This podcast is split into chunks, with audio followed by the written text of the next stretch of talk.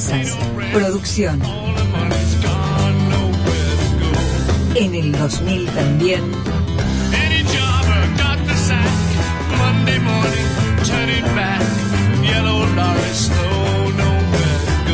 Gustavo Sánchez Romero. Apuntes de escaso interés.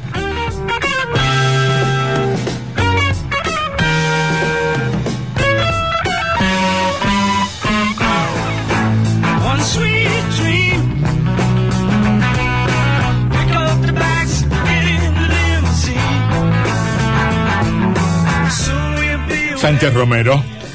Le conté que el viernes estuve en el Zoom del festejo del, o de esta celebración, ¿no? Festejo del, Día de la Avicultura. Interesante, pues fue a la mañana, bueno, está en su casa, pudo escucharlo cómodamente. Y le voy a agregar algunos datos para después llegar a lo conceptual, si me permite, para ver eh, lo que yo le decía acerca de que, paradójicamente, aún estos datos o en el crecimiento, la avicultura entrerriana, que tiene 22.000 empleados y que representa el 51,6% de la producción nacional, está con problemas. Dice la FAO en su informe de junio que la producción de carne en el mundo aumentaría 2% este año y se ubicaría en 345,6 millones de toneladas.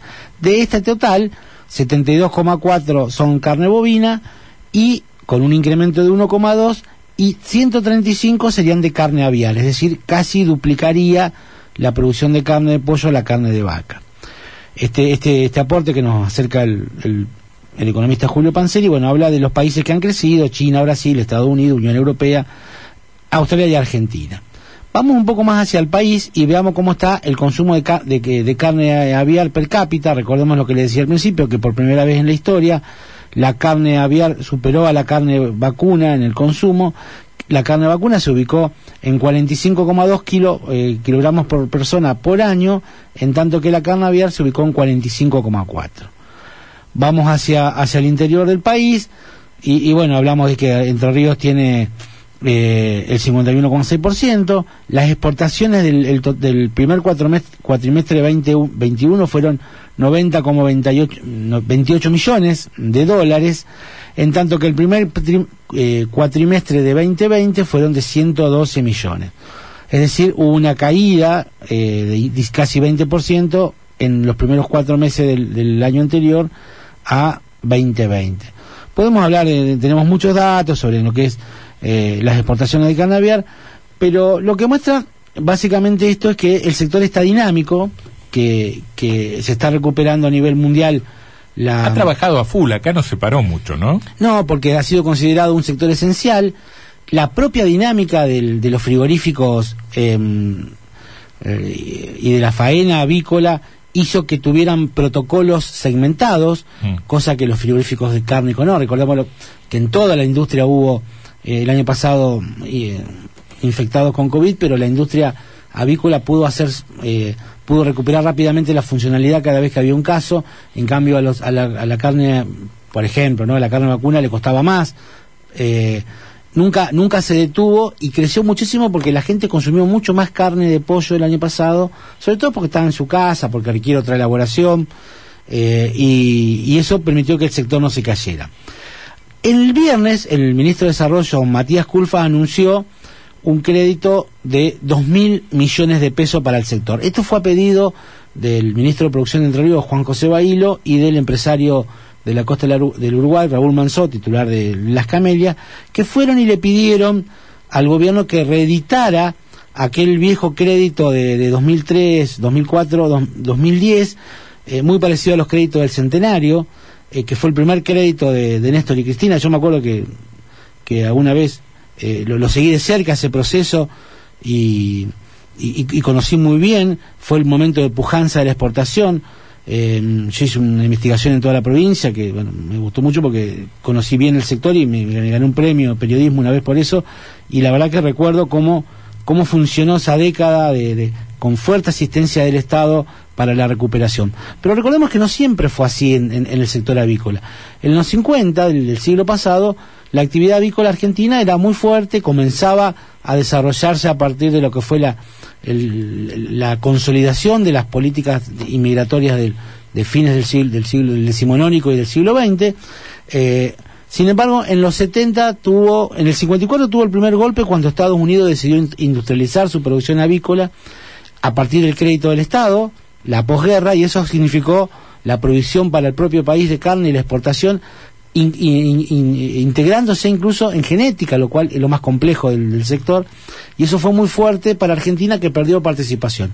En los 70 tuvo otro problema, con el 74 con, con, con, con Brasil, que también incursiona a través de crédito público eh, al sector privado en el sector avícola, constituyéndose en el principal productor del continente al menos y después fue el principal productor mundial de, de pollos y huevos. Y recordemos los 90, ¿qué pasó en los 90? Usted recordará, Antonio, Sebastián quizás muy, muy chico, no recuerda, pero los pollitos tirados en la ruta, Bueno, porque no, no había... No había mercado. No había mercado, no había rentabilidad, era más fácil tirarlos que, que empezar con el ciclo productivo, los pollos de Mazorín, después que intentaron generar una oferta interna en el país y que fue un gran fracaso. Lo cierto es que a partir de- del kirchnerismo, usted que dice que yo soy un, un crítico, un crítico, voy, a hacer aquí una... una No me diga que va a criticar, al, a- va, va a elogiar al por kirchnerismo. supuesto, porque el Procrear fue un gran plan del kirchnerismo, como lo fue también Que quede grabado esto todo ve. aquellos, aquellos créditos del bicentenario que permitieron a muchos sectores industriales, sobre todo a la avicultura, que estamos hablando, y, y logró que Entre Ríos, que te- ya tenía una cultura, que tenía un trabajo territorial bien diseminado, tuvieron fuerte crecimiento del sector, impulsado por algunos empresarios. Por ejemplo, el, trabajo que hizo Héctor Mota en, en Racedo, que era un pueblo fantasma, o, eh, Raúl Marzó y Hugo Marzó en, San José, que también venía de la crisis de la pérdida del frigorífico y demás, recuperó la provincia y llegó a tener grandísimos niveles de desarrollo, eh, pero estos dos mil millones que anunció Culfa el otro día parece muy poco para este momento.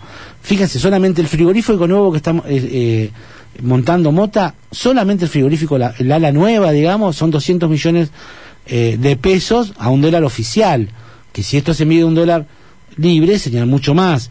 Eh, ni contar lo que está haciendo el, el Grupo Mota en, en- en- con Cristo Bernardi, que está incursionando en genética, que es realmente una maravilla para la provincia, teniendo en cuenta el alto nivel de tecnología. Y todos los frigoríficos eh, eh, de Gracia, eh, lo- el, el crecimiento que están teniendo. eh, Entre Ríos acaba de, de inaugurar un, un centro de experimentación avícola en Concepción del Uruguay con fondos del Estado. Digo, por algo es el sector más dinámico y si hay inversiones hoy en este momento en la provincia es lo que están haciendo desde el sector avícola. Entonces, lo que está pidiendo el sector es volver a, esto, porque eh, eh, decía el otro día Roberto Domenech, que es el titular de- del- del centro que nos nuclea, que hay un problema básicamente que tiene que ver con que el mundo crece, el mundo se recupera a partir también de la carne aviar, pero Entre Ríos y, la- y el país no está teniendo la dinámica productiva en, en lo que él considera el factor de eficiencia productiva, que es un factor que mide todos los variables y que dice, bueno, estamos muy bien en frigorífico con tecnología, estamos muy bien en logística con tecnología, estamos muy bien en llegada a los mercados, pero estamos muy mal en los galpones. Recordemos que el, el- el- el- ¿Por qué los galpones? porque la avicultura tiene un, un sistema muy especial que es el sistema de integrados. No es el pro- no es el productor, el dueño del frigorífico el que hace los pollitos.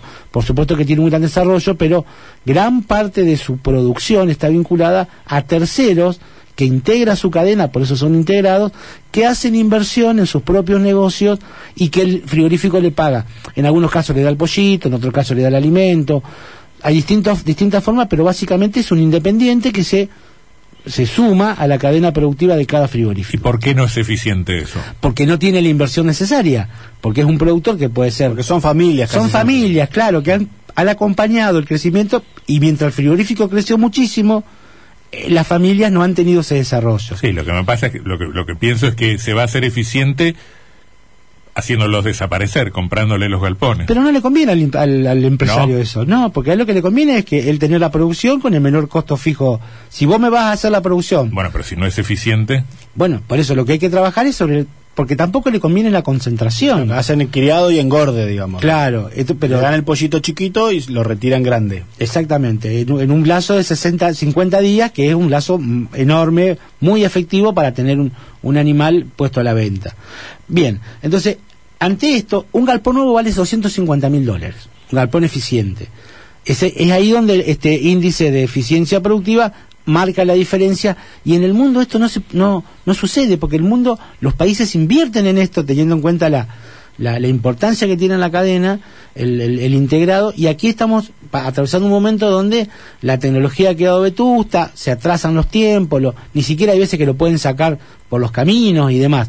Entonces, esto que parece un momento ideal para, para Entre Ríos, que tiene un- una gran potencialidad, que tiene es, es muy fuerte el sector en Entre Ríos, tiene muy claros los mercados. Eh, hoy el, el Estado, el Estado provincial no, prácticamente no tiene herramientas, algunos créditos que están vinculados al Banco de Entre Ríos con tasa subsidiada, y la verdad es que hay que pensar, me parece, este sector, hay que volver a pensarlo en forma pública y privada, hay que armonizar para ver cómo se hace para salir para adelante, porque es- esto es como cuando en un, río, ¿no? No es que si vos te tirás y no haces nada, te ma- permaneces en el lugar. Te lleva la corriente para atrás. Entonces, eh, o, haces algo para ganarle a la corriente, o la corriente te lleva, y te lleva hacia los peores lugares. Entonces, me parece que quizás sea el momento, y esto es lo que planteaba el sector, de pensar una política estratégica para el sector avicultura, que es el principal sector económico de la provincia, el único que está invirtiendo y que tiene nada menos que 22.000 empleados ocupados. Gustavo Sánchez Romero.